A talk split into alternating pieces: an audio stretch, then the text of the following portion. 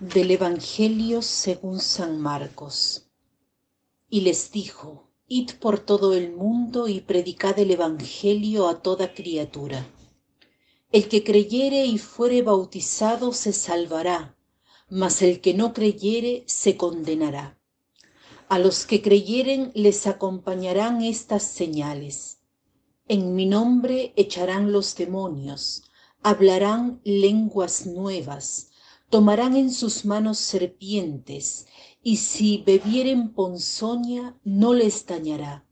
Pondrán las manos sobre los enfermos y éstos recobrarán la salud. Hoy es la fiesta de la conversión de San Pablo. Es el único discípulo de Cristo del cual celebramos su nacimiento al cielo, o sea, el día de su muerte, y el día de su conversión. ¿Por qué? Porque la conversión de San Pablo ha sido impresionante. Dio origen a tantas cosas. Hizo que se transformase en el apóstol de las gentes. Comenzó a evangelizar. En aquella época no era fácil viajar. Sin embargo, viajó mucho. Su preparación le permitía hablar con todos, porque hablaba el hebreo, el arameo, el latín, el griego, los idiomas de la época. Era muy instruido, muy erudito. Nos ha dejado cartas bellísimas, más que los apóstoles. Estrictamente hablando, él no era apóstol, no pertenecía al círculo de los doce apóstoles. Sin embargo, era más que un apóstol. Escuchemos lo que dice en la segunda carta a los Corintios, capítulo 11, versículos 22 al 28. ¿Son hebreos? También yo. ¿Son israelitas? También yo. ¿Son descendencia de Abraham? También yo. ¿Son ministros de Cristo? Hablando con locura, más yo en muchos trabajos, en muchas prisiones, en muchos azotes, en frecuentes peligros de muerte. Noten cuántas cosas ha debido padecer San Pablo a fin de llevar el Evangelio. Cinco veces recibí de los judíos cuarenta azotes menos uno. Usualmente cuando se azotaban a las personas se daban cuarenta golpes, pero para estar seguros de no fallar se daban treinta y nueve, cuarenta menos uno. Tres veces fui azotado con varas, una vez fui apedreado, tres veces padecí naufragio, un día y una noche pasé en los abismos del mar. Muchas veces en viaje me vi en peligros de ríos, peligros de ladrones, peligros de los gentiles, peligros en la ciudad, peligros en el desierto, peligros en el mar, peligros entre los falsos hermanos, trabajos y miserias, en prolongadas vigilias, en hambre y sed, en ayunos frecuentes, en frío y en desnudez. Esto sin hablar de otras cosas, de mis cuidados de cada día, de la preocupación por todas las iglesias. Verdaderamente era un apóstol increíble. El pasaje del Evangelio que hemos leído encaja muy bien con esta fiesta de la conversión de San Pablo. ¿Qué dice el Evangelio?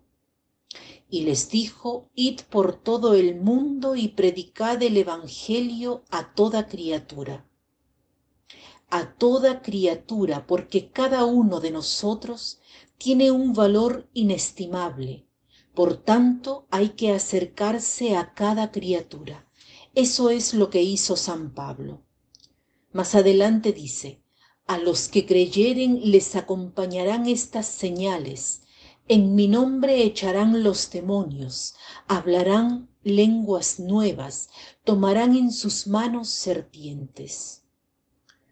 Todos estamos llamados, como San Pablo, a echar los demonios. ¿En qué sentido? Nuestra presencia debe mejorar todos los ambientes. Con nuestra serenidad, con nuestra caridad, debemos buscar llevar luz, alegría, fortaleza, en modo de eliminar el mal, disminuirlo. Luego dice, hablarán lenguas nuevas. El idioma que debemos hablar es el idioma del amor.